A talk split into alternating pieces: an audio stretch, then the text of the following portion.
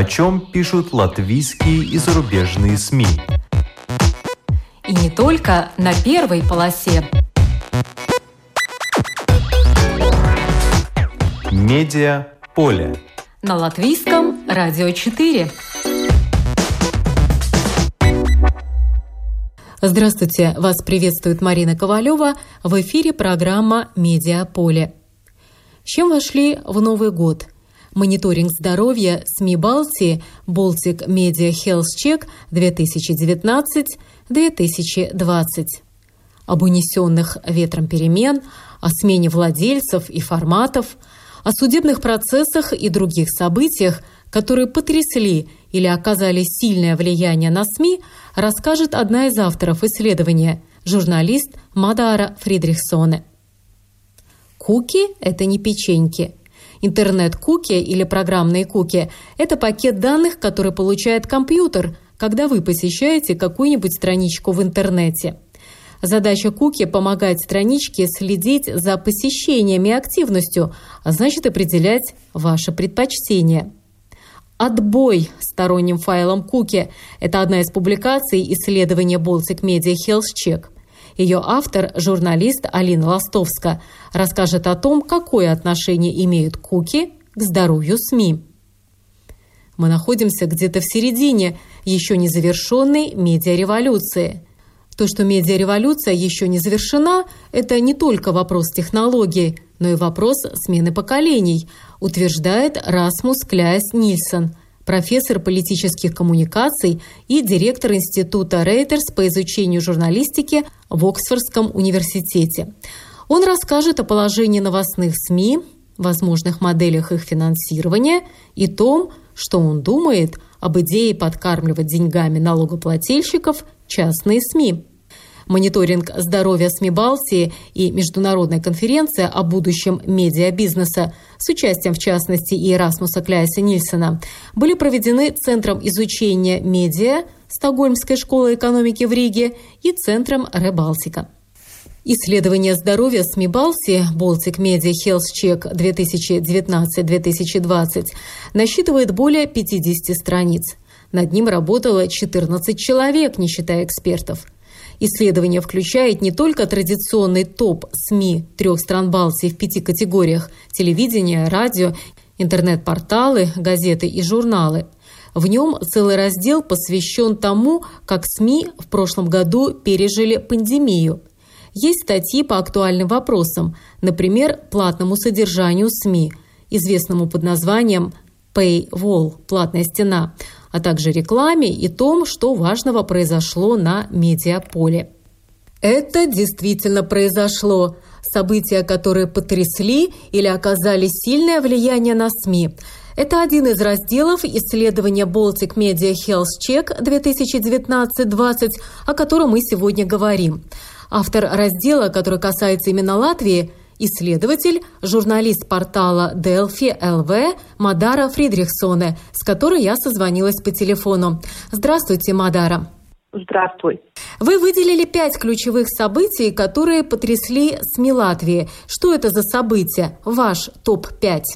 Ну, мой топ-5 э, такой довольно условный, потому что он, конечно, событий было в прошлом году больше, чем вошло в топ.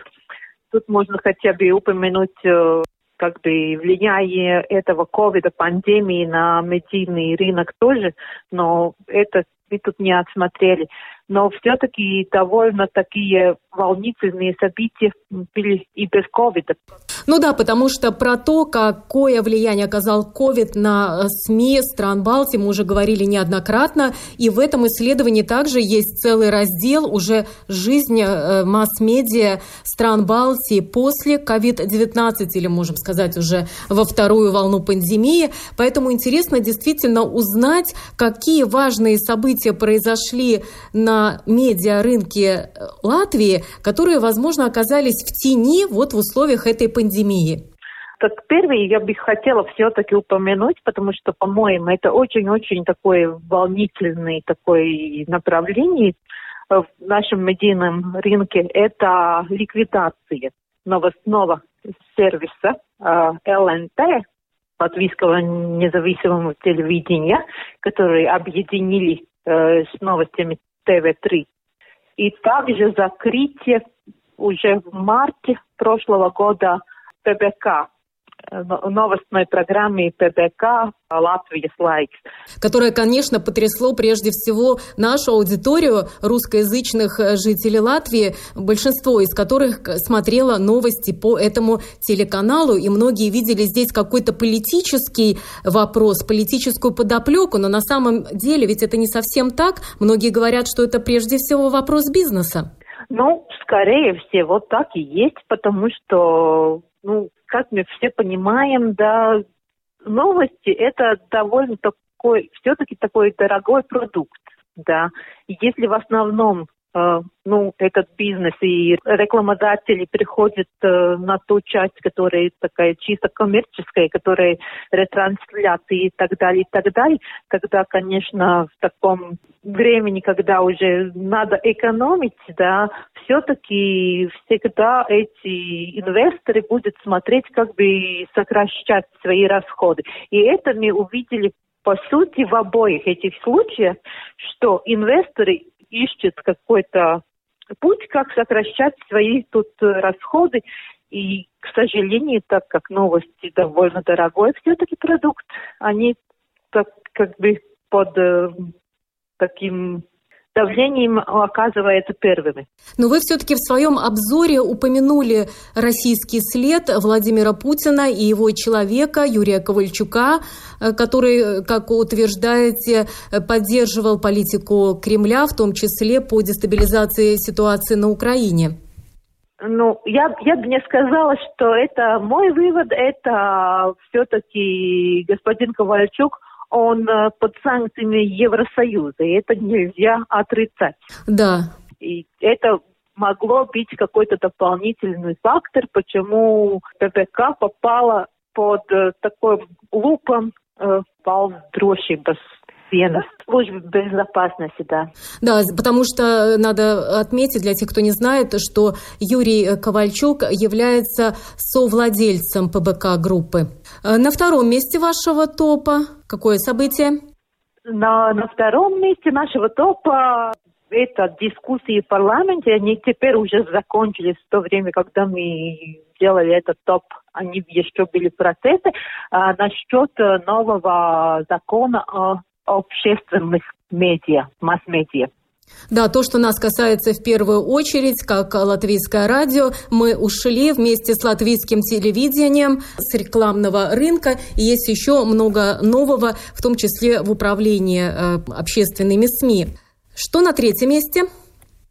Третье и четвертое месте в некотором смысле, по-моему, можно даже так объединить, да, потому что в третьем в третьем месте мы поставили то, что произошло самым когда-нибудь влиятельным бизнес э, э газетой Латвии «Dienas Бизнес», то есть она прекратила существовать как газета, ее переделали такой как бы недельный журнал, и это последовало довольно скоро после того, когда НАП Бюро по предотвращению коррупции все-таки решилось э, наказать газету за скрытую такую политическую рекламу, которая произошло два года назад, это в 2018 году, когда TNS Business выпустил двое таких бесплатных, очень большим тиражом газет, которые попали и тут буквально неделю или десять дней перед выборами почтовые ящики, я не знаю, тут сотни тысяч людей, которым как бы отдалось предпочтение двум партиям. Это было Саскане и КПВ-ЛВ. И, собственно, Артусс Кайминьш и Алдис Гобземс, который в то время являлся как бы кандидатом на премьер-министра из КПВ-ЛВ. Да, 800 тысяч экземпляров распространили, в результате получили штраф 104,5 тысячи евро. Вроде бы как для медиабизнеса цифра не такая уж большая, но получается, что она потопила одно из старейших бизнес-изданий. Ну, скорее всего, это повлияло на то, то решение переделать э, эту газету на журнал. и то, что поменялись, вроде бы ну, номинально поменялись собственники тоже. Сказать то, что именно это был такой ну, последний гвоздь, скорее всего, можно, да, потому что, как мы, мы знаем, ну, газетный бизнес не очень-то успешно работает у нас в Латвии, работает и в Евросоюзе, все-таки привычки потребителей меняются. И это это вот причина, почему я говорю, что их можно, третье и четвертое событие, можно в некотором смысле объединить, потому что в четвертом месте мы поставили другое закрытие вроде бы газеты как газеты, какой, какой мы ее знаем исторически, ну, такой тут несколько страниц без бумаги, тут э, из типографии, которые мы получаем в своих почтовых ящиках. Это именно я говорю об неоткрытой авизе, которая мая прошлого года выходит только такой PDF-формат. Вообще-то она существует как газета, но только в интернете. Ей вообще этой принтовой версии вообще нету больше. Mm. Это может тоже немножко, наверное, тут какие-то спекуляции делать или выводы насчет санкций в данном моменте, тех санкций, которые были возбуждены против Айварса Лемберта, мэра Венспилса. Но все-таки это тоже, ну, как, как бы, с одной стороны, можно связать с санкциями, с другой стороны, это все-таки, как бы, такой ну да, историческое событие, печатное издание, которое просуществовало 25 лет, фактически ушло в интернет, но нельзя сказать, что кануло в лету, но, конечно, вот этот э, исторический период завершен, особенно учитывая, что и главный редактор, которая почти 10 лет там проработала, Анита Даукште, ушла незадолго до того, как бумажный э, формат этой газеты э, поменяли на цифровой. Да, да, и это вот как, как бы вот то, что произошло с Бенес бизнесом и с неоткрытой Рита это все-таки какую-то трансформацию этого медиарынка как бы проявляет, да. Да, и но на пятом месте тоже очень значимое событие. Казалось бы, ну кто э, покусится на новостной портал Латвияс Авизе э, la.lv, который самый посещаемый новостной портал был э, в Латвии. И что произошло с ним в 2020 году? Он как будто вот тут такой не очень-то понятный для зрителя со стороны такие движения, просто произошли, и этот э, портал перешел к э, продюсерам, э, к собственникам Рига ТВ 24, э, который, как мы знаем, такой канал небольшой, но все-таки все латвийский, который в этом бесплатном этим вещании все-таки можно уже наблюдать, как это вот э, трансформация структуры издателей как-то уже повлияла на это содержание этого портала. Я даже видела несколько таких вот примеров или таких случаев, когда журналисты из Латвии Завиз, который когда-то владел этим порталом ЛАЛВ, говорит, вот это вот моя работа, да, но уже оголовок не мой, да, что тут кое-что переменили. Или когда вот есть какие-то вот э, вопросы насчет какой-то, не знаю, статьи, которые в портале, когда журналист Латвии Завидов в соцсетях пишет, но это уже не к нам, это уже к новому этому издателю, к новой редакции. Это не наша работа. Так что ситуация такая довольно странная. То есть получается, что какая-то цензура на уровне руководства существует? Похоже на это? Скорее всего, нет. Скорее всего, это уже две очень такие различные редакционные политики. Как на какую-то новость смотреть, какой заголовок тут э, делать, на что акцент ставить. Ну что ж, э, по формату вы должны были включить только пять событий. Но мне кажется, одним из тоже очень значимых на медиарынке в прошлом году это было дело Дупоты против папарацци, потому что Европейский суд по правам человека он постановил, что Латвия должна выплатить Кристине Дупате 7 тысяч евро в качестве компенсации за незаконное вмешательство средства массовой информации в личную жизнь человека путем публикации ее фотографий в журнале «Приват Отзывы» без ее разрешения. Если учесть, что это дело аж тянется с 2004 года, и перед этим в 2010 году Сенат Верховного Суда оставил в силе решение судов низших инстанций, отклоняющее иск, ну, теперь уже бывшей жены предпринимателя Яниса Наглиса, Кристины э, Дупате, к издателю журнала «Приват Отзыва», да, за незаконное вмешательство в личную жизнь, опубликовали фотографии, когда она выходила с роддома, с какими-то сумками, и это тоже было тогда историческое событие, потому что иск Дупаты был первым против против публикации фотографий папарацци в Латвии. И это фактически первое решение суда, э, которое встал на сторону жертвы папарацци. Как вы расцениваете это событие и почему оно не вошло в топ? А, ну, как я говорила, прошлый год он был такой довольно турбулентный во многих многих таких смыслах.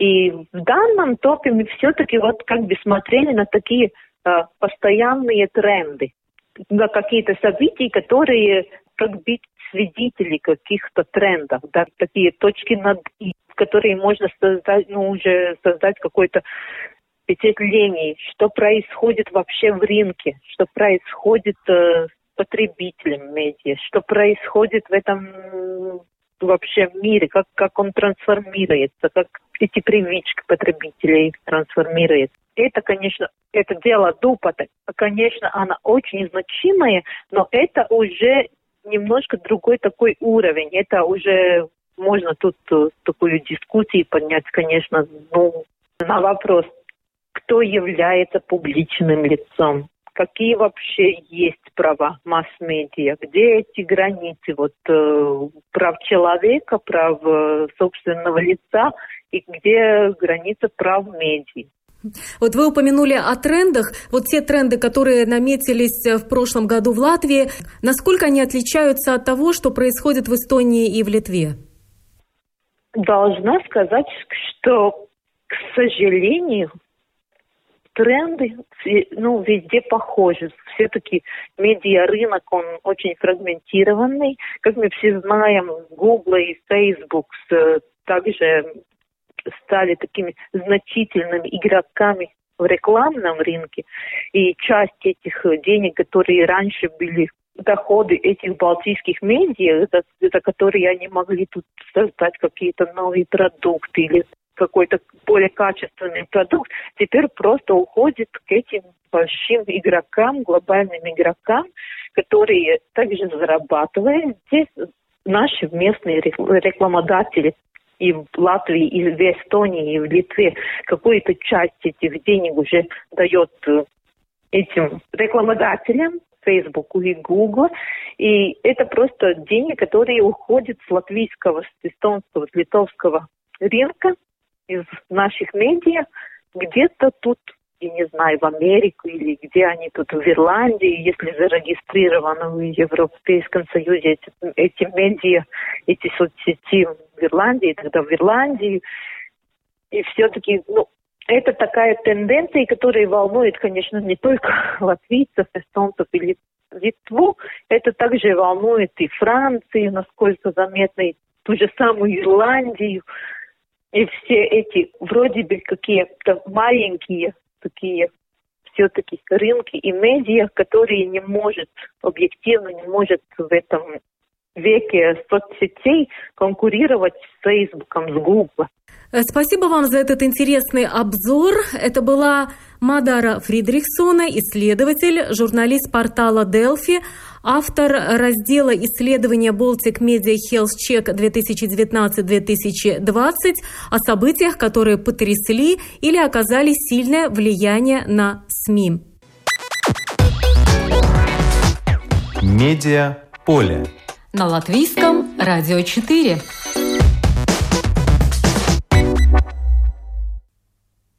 Вам наверняка интересно узнать, а что же такое важное на медиаполе произошло у наших соседей в Эстонии и Литве.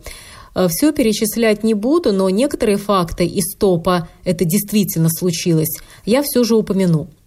В Эстонии, помимо жалобы частных СМИ в Еврокомиссию на общественные СМИ из-за искажения конкуренции в деле производства онлайн-новостей, случаев политических атак на независимые СМИ, уменьшение ставки НДС на цифровые издания с 20% до 9%, а также исхода из издания «Постимес» из-за утраты доверия к менеджменту практически всех ведущих журналистов-инвестигейтеров – то есть занимающихся расследованиями, в топе под вторым номером значится прорыв в цифровой подписке. Люди, которые привыкли читать новости в интернете, стали подписчиками.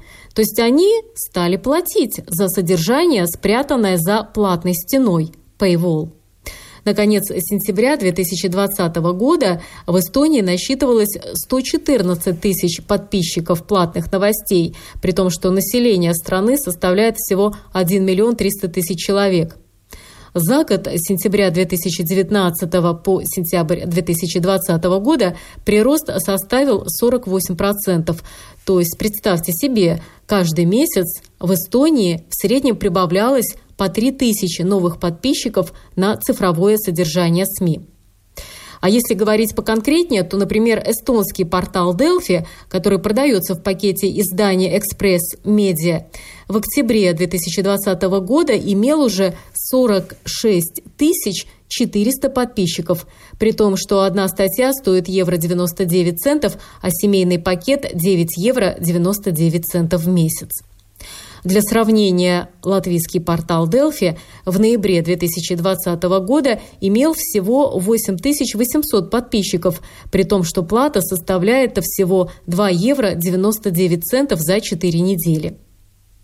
В Литве портал Delphi имел в октябре 2020 года 4100 подписчиков, при том, что плата составляет 3 евро 99 центов в месяц или 24 евро в год. Но литовцы за эти деньги предлагают своим подписчикам переводы статей из таких солидных, да и, впрочем, дорогих изданий, как, например, The Economist, а также Foreign Policy и Bloomberg.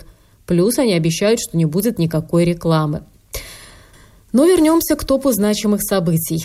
Из того, что произошло в Литве, помимо также жалобы в Еврокомиссию частных СМИ на общественные из-за искажения конкуренции, а также ухудшение положения журналистов в пандемию, несмотря на рост аудитории, важно появление первого медиа-омбудсмена на ЛРТ, чтобы избежать давления на СМИ со стороны политических сил.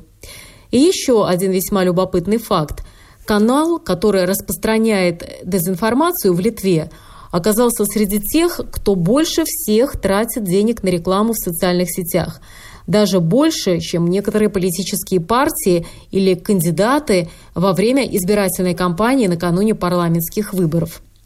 Дезинформатор – это некий максималетис, который также известен как Мариус Габрилавичус. Согласно анализу данных Facebook Ad Library – Максималетис спонсировал 2-3 поста в день. Причем, когда журналисты Delphi LT и 15minut.lt, занимающиеся проверкой фактов, вывели его на чистую воду, он нашел новые пути, как распространять дезинформацию, в том числе, конечно, о ковиде и разных конспирологических теориях. Если хотите узнать больше, то исследование Baltic Media Health Check 1920 опубликовано на сайте Стокгольмской школы экономики в Риге и на сайте Rebaltic LV. Правда, оно на английском. Медиа поле. На латвийском радио 4.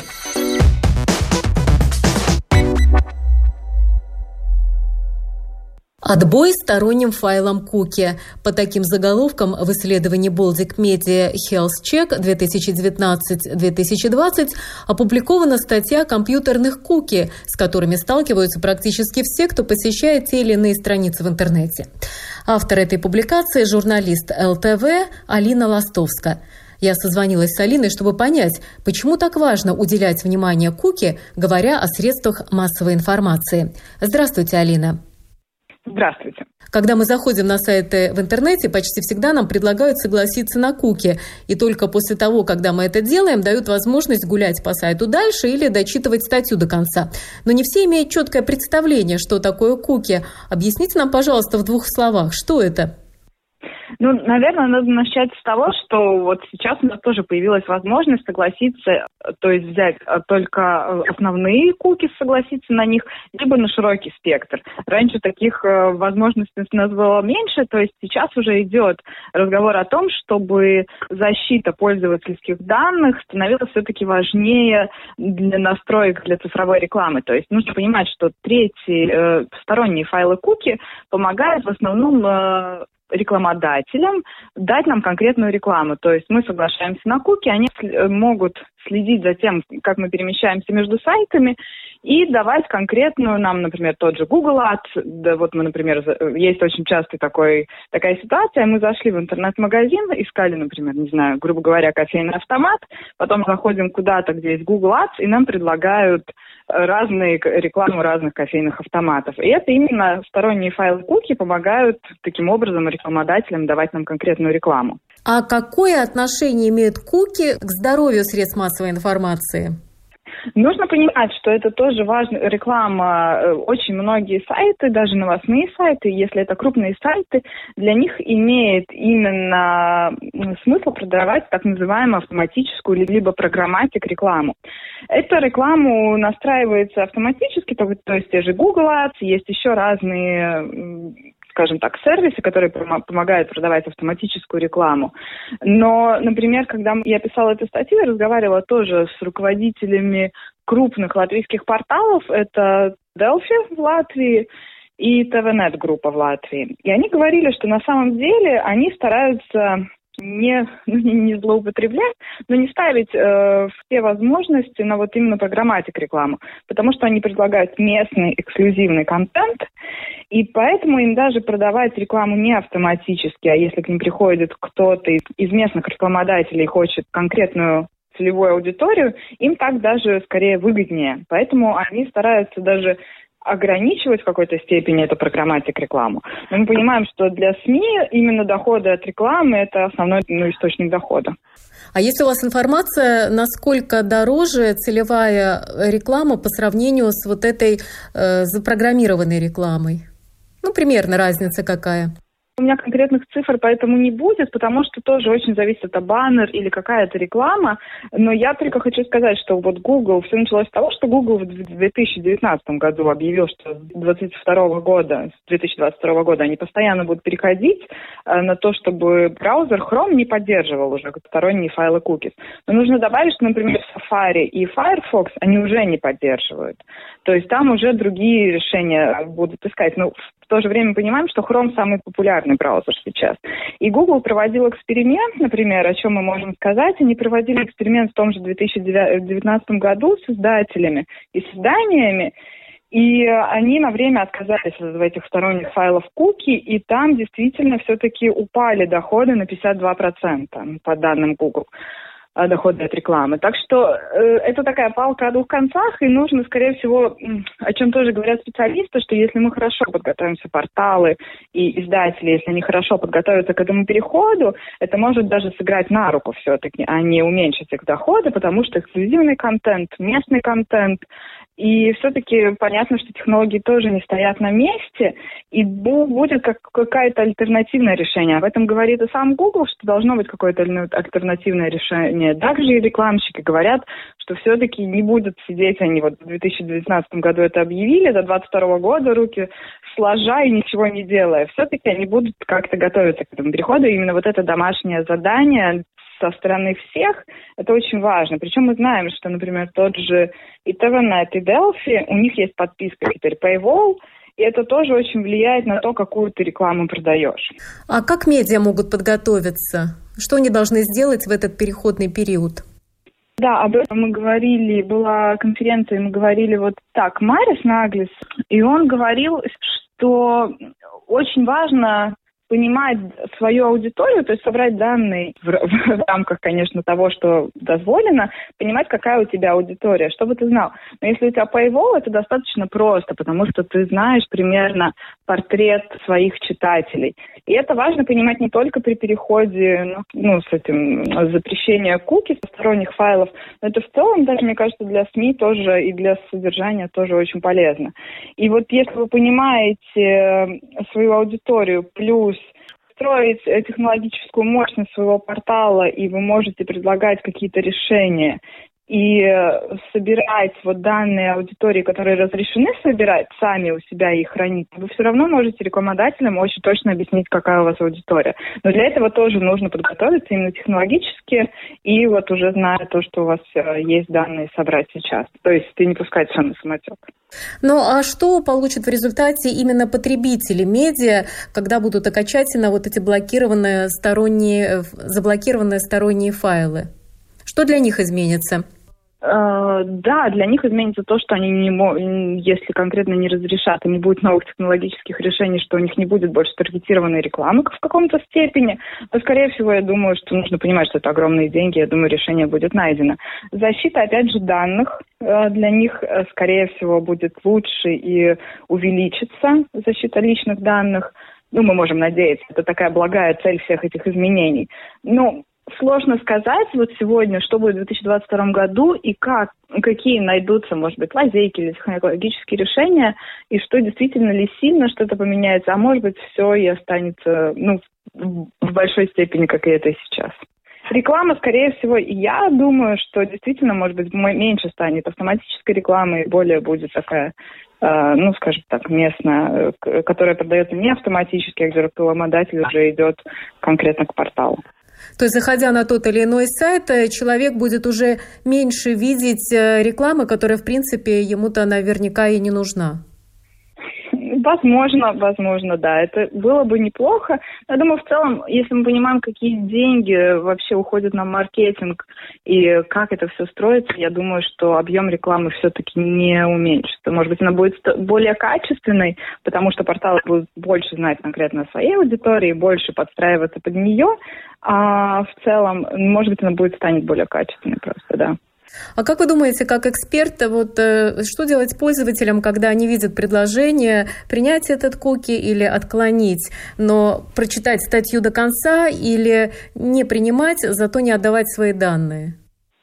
Ну, знаете, я не самый лучший советчик в этом вопросе, потому что я достаточно поверхностно относилась к этому вопросу ну, последние годы. Сейчас вот мы знаем о изменениях, вот говорят про изменения политики личных данных, например, WhatsApp, например, те же файлы cookies, я стала более осторожно подходить к этому вопросу. Но, наверное, каждому стоит уделить время и понять, есть ли те данные, которыми ты готов делиться и которыми нет. Я стараюсь это делать, ну, наверное, все-таки минимально. Э, спасибо. Это была Алина Ластовска, автор публикации для исследования Baltic Media Health Check. Она затронула такую интересную тему, как куки и здоровье средств массовой информации. Спасибо. Спасибо. Медиа поле. На латвийском радио 4. Мы находимся где-то в середине еще не завершенной медиареволюции, утверждает Расмус Кляйс Нильсон, профессор политических коммуникаций и директор Института Рейтерс по изучению журналистики в Оксфордском университете. Он был одним из участников международной онлайн-конференции о будущем медиабизнеса, организованной Центром изучения медиа Стокгольмской школы экономики в Риге и Центром Ребалтика. Давайте послушаем, что профессор Нильсон говорил о положении новостных СМИ, возможных моделях их финансирования и том, что он лично думает об идее подкармливать деньгами налогоплательщиков частные СМИ. Начал профессор с того, что обыграл слоган «Нью-Йорк Таймс» Правда тяжела, но жить без правды тяжелее. That I think rightly recognize that while the truth is hard, living without it is harder. Правда тяжела, но жить без правды тяжелее. Мы, как граждане, журналисты и новостные медиа, допускаем ошибки, если не понимаем мир, в котором живем, путаем наши предположения, идеалы, идеи с реальностью. В этой связи я хотел бы обрисовать реалии, в которых сейчас находятся медиа, занимающиеся новостной журналистикой. Мы находимся где-то в середине, на мой взгляд, еще не завершенной медиареволюции. Похоже, что сейчас везде каждый с доступом к интернету преимущественно предпочитает медиа цифровые, мобильные и на платформах печатным и вещательным. Это важно для журналистики, потому что новости всегда занимали небольшую долю времени из общего потребления медиа офлайн. Для телевидения это примерно 10-15%, а для онлайна и того меньше, 3-5%, в зависимости от страны, для медиа цифровых, мобильных и на разных платформах. То, что медиа-революция еще не завершена, это не только вопрос технологий, но и вопрос смены поколений. Мы должны учитывать, что рыночная экономика продолжает учитывать привычки населения, которое росло в эпоху телевещания и печатных СМИ, и продолжает ими пользоваться, несмотря на то, что оно потребляет и цифровые медиа. Но каждый день кто-то умирает из тех, кто смотрел телевидение и читал печатные издания, и кто-то вырастает из тех, кто уже привык к цифровым, мобильным платформам. То есть, если даже все дети в Силиконовой долине или в Китае сейчас прекратят развивать инновации и технологии, мы уже имеем поколение, выросшее на Фейсбуке и мобильных платформах. То есть этот процесс уже не замедлить и не остановить. Что это означает? Это означает, что время, когда доходы, получаемые от офлайн изданий, идут на субсидирование онлайн-журналистики, закончится – по подсчетам Всемирной ассоциации новостных медиа, сейчас в мире примерно 90% доходов газет поступает от печатных изданий, и вещатели в значительной мере полагаются на доходы от офлайн вещания. Даже спустя уже 20 лет многие цифровые проекты газет не приносят им прибыли, а многие коммерческие вещатели на самом деле даже и не пытаются получить прибыль от новостей в цифровом формате.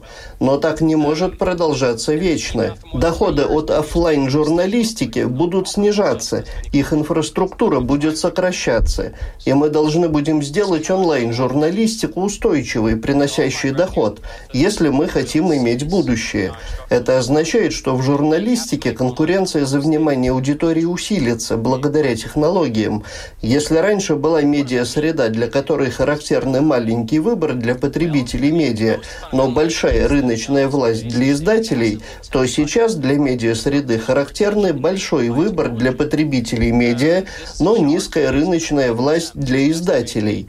На рынке жесткой конкуренции цены в отсутствии эффективной дифференциации приближаются к маргинальной стоимости, исходя из обслуживания каждого дополнительного клиента. В онлайн-журналистике это может быть почти по нулям. Платную модель продвигать трудно, пока есть мнение, что кто-то где-то делает новости, которые можно читать или смотреть бесплатно. Изначально издатели экономически выигрывали за счет объема и исторически за счет объединения, а также создания барьеров для вхождения на рынок новых игроков. Экономика объема сохранилась, но новости больше не сконцентрированы в чьих-то одних руках. Я не должен больше покупать только газету, чтобы узнать о спорте. И барьеры для вхождения новых игроков разрушены. Каждый может создать свой сайт. Это не гарантия того, что вы привлечете внимание аудитории и заработаете денег, но вы хотя бы можете зайти на этот рынок. Издатели сейчас конкурируют своими платформами, чтобы привлечь внимание аудитории и рекламодателей. На рынке наиболее успешные экономические платформы отличаются масштабом, разветвленностью контактов и нетворком, сетью данных, что и делает такой трудной конкуренцию с доминирующими игроками. И судя по тому, как они тратят свое время и деньги, аудитории и рекламодателям, по большому счету, это нравится. Мы должны помнить, что все всем этим структурным изменениям способствует выбор индивида и рекламодателей.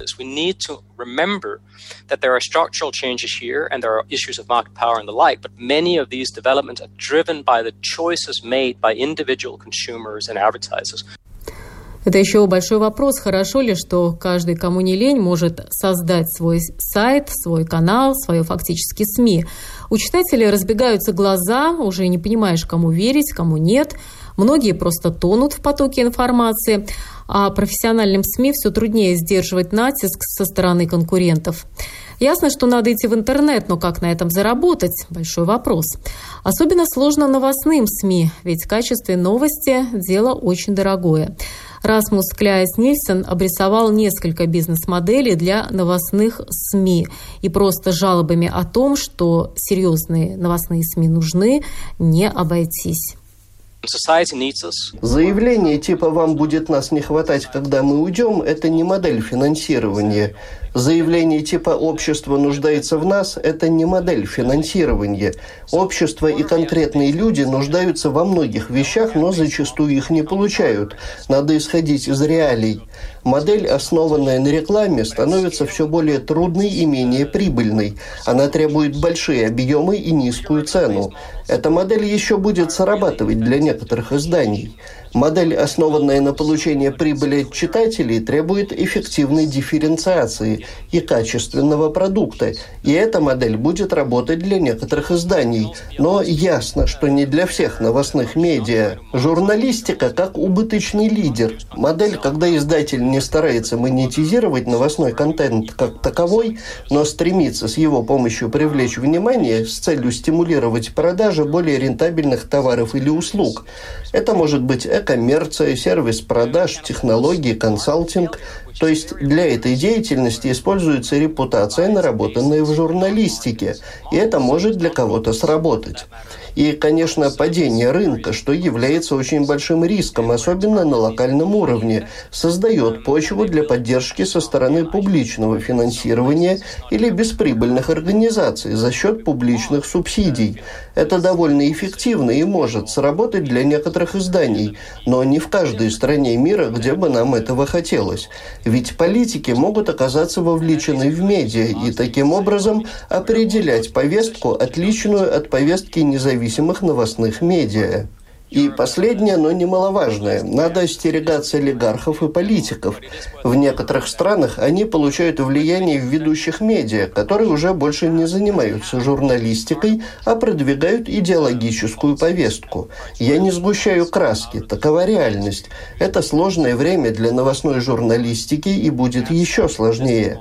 Но я хотел бы добавить, что та журналистика, которую мы видим сегодня в некоторых изданиях, самая лучшая из всего, что было, и она никогда не была настолько важной. Мы заметно оторвались от того места, где были еще пять лет назад, и сейчас начинают вырисовываться действительно крепкие модели цифровых медиа, что воодушевляет, и это происходит даже в очень неблагоприятной среде. Distinct forms of valuable journalism that are sustainable and thus can retain their independence and continue to do their important work even in this super, super hard environment. Модератор конференции, представитель Ребалтика Инга Спринди, отметила, что согласно опросам, увы, у людей в последнее время снижается доверие к новостным СМИ. Профессор Нильсон назвал возможные причины этому. I mean, our preliminary research and drawing on works of others suggests that there are sort of three sort of pretty central drivers of trust in the news. Наши предварительные исследования показывают, что есть три ключевых условия, которые влияют на доверие к СМИ. Первое – представление о том, как работает редакция. Это важные условия. В Великобритании, например, люди доверяют BBC и не очень доверяют разным таблоидам. То есть они следят за работой, за редакторской политикой СМИ и в результате доверяют одним брендам больше, чем другим. Второе – идентичность. Люди чувствуют, насколько они представлены в тех или иных СМИ, насколько новостные СМИ отражают их проблемы и насколько они их уважают. Ясно, что многие общины сейчас чувствуют, что это не их случай, но в цифровой среде они имеют все больше и больше возможностей находить друг друга и делиться своими взглядами онлайн. И третье – это политика. В некоторых странах мира СМИ управляются политиками, а это не что иное, как борьба с журналистикой, пренебрежение свободной журналистикой и свободными СМИ. There is nothing short of a war against journalism being fought by politicians who have nothing but contempt for the idea of independent journalism and free news media. Инга Спринди задала директору института Рейтерс по изучению журналистики в Оксфордском университете еще один щекотливый вопрос. Что он думает о поддержке частных СМИ деньгами из бюджета? Ну, как мы все с вами знаем, во время пандемии и в Латвии частные СМИ получили поддержку от государства. Да, хоть и не такую большую, но все-таки. К тому же идут разговоры о том, что в эпоху медиареволюции это может стать системой. Расмус Кляйс Нильсон ответил на этот вопрос так. Um, you know, whether that's attractive or not is uh, largely a political question and a, and a question for public support. Это по большому счету политический вопрос о публичной поддержке частных СМИ. Жители должны сами решать, надо ли направлять их деньги, налоги на журналистику. Я лично считаю, что это чувствительный вопрос можно продвигать в странах, где система гарантирует независимость изданий. Есть хорошие примеры в скандинавских странах, где общественные СМИ независимы от парламента и правительства. И в некоторых из этих стран существует субсидирование СМИ, в том числе частных, но там политиков и бюрократов можно привлечь к суду за попытки влияния на СМИ. Так что для направления общественным СМИ денег должны быть условия, чтобы у политиков не было возможности нарастить в них свое влияние или взять их под свой контроль. В этом должна быть уверенность. Лучше иметь маленькие, но независимые СМИ, чем крупные, но политически ангажированные. media. I would rather have smaller and independent media than bigger and politically uh, captured media. Лучше иметь маленькие, но независимые СМИ, чем крупные, но политически ангажированные. Да, бесспорно. Только вот есть угроза. Как показывают события в странах не столь от нас отдаленных, как только независимые СМИ зарабатывают себе отличную репутацию, их стремятся подмять под себя власть имущие. И здесь уже довольно мало что зависит от редакции. Впрочем, выход есть. Он в демократии, как это пафосно не звучало бы, и опыт, к примеру, северных стран всем в помощь. Программу подготовила и провела Марина Ковалева. Спасибо за внимание.